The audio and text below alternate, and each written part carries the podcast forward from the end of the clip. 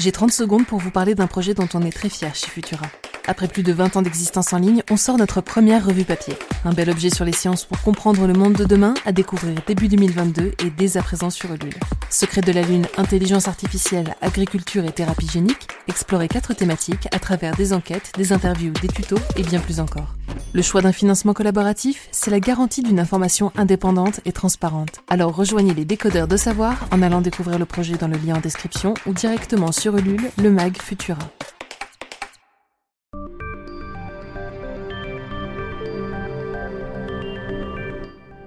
Bonjour à toutes et à tous, bienvenue dans Fil de Science, le podcast Futura où nous retraçons l'actualité de la semaine.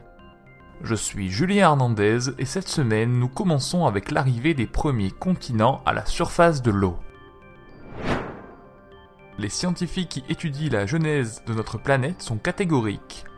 Avant, tout était immergé. Se pose alors la question de savoir quand et comment les premières roches formant les premiers continents sont apparues. On estime que les roches les plus anciennes ont 4 milliards d'années. Néanmoins, leur simple présence n'apporte aucune information concernant la question de l'émergence au-delà des océans. En effet, comme tout bâtiment, la construction démarre par des fondements et la genèse des continents a commencé sous l'océan. Le consensus actuel admet que l'émergence des premiers continents remonte à 2,5 milliards d'années et que le facteur principal de celle-ci était la tectonique des plaques.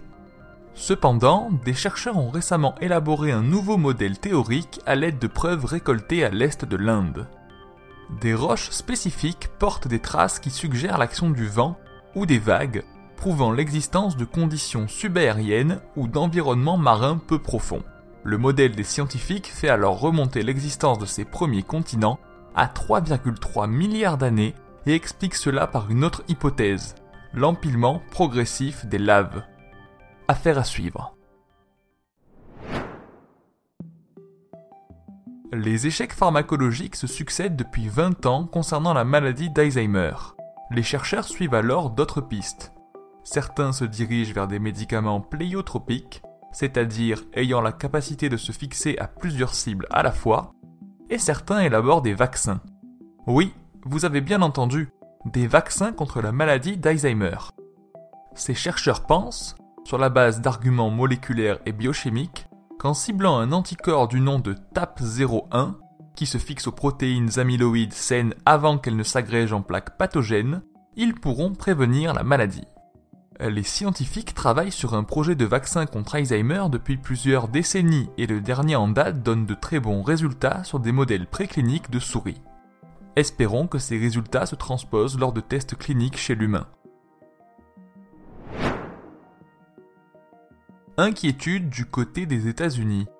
La Chine a réalisé plusieurs tests de routine de tir de fusées spatiales réutilisables.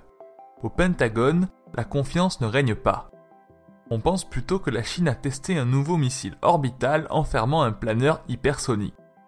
Les États-Unis semblent inquiets étant donné que leur retard technologique semble s'accumuler. En effet, ils ne possèdent pas une telle arme et comme lors du lancement du satellite Sputnik qui avait battu en brèche les Américains, cette nouvelle entache leur réputation de leader mondial en matière d'armement et de technologie. Va-t-on extraire de l'oxygène directement depuis la Lune pour en fournir aux astronautes en mission? Des chercheurs pensent que la couche supérieure de la surface de notre satellite en contient de grandes quantités.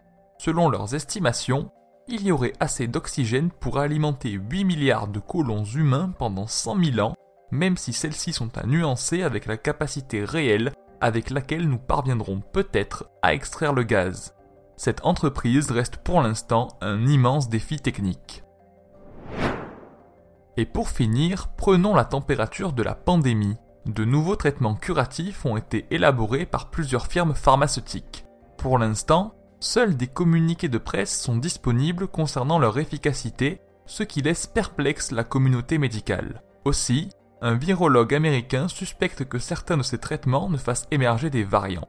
Néanmoins, la communauté scientifique en virologie est plus nuancée sur la question et suggère que les risques sont faibles. Il ne reste plus que les données soient publiées dans la littérature scientifique pour s'assurer de l'efficacité propre de ces différents traitements.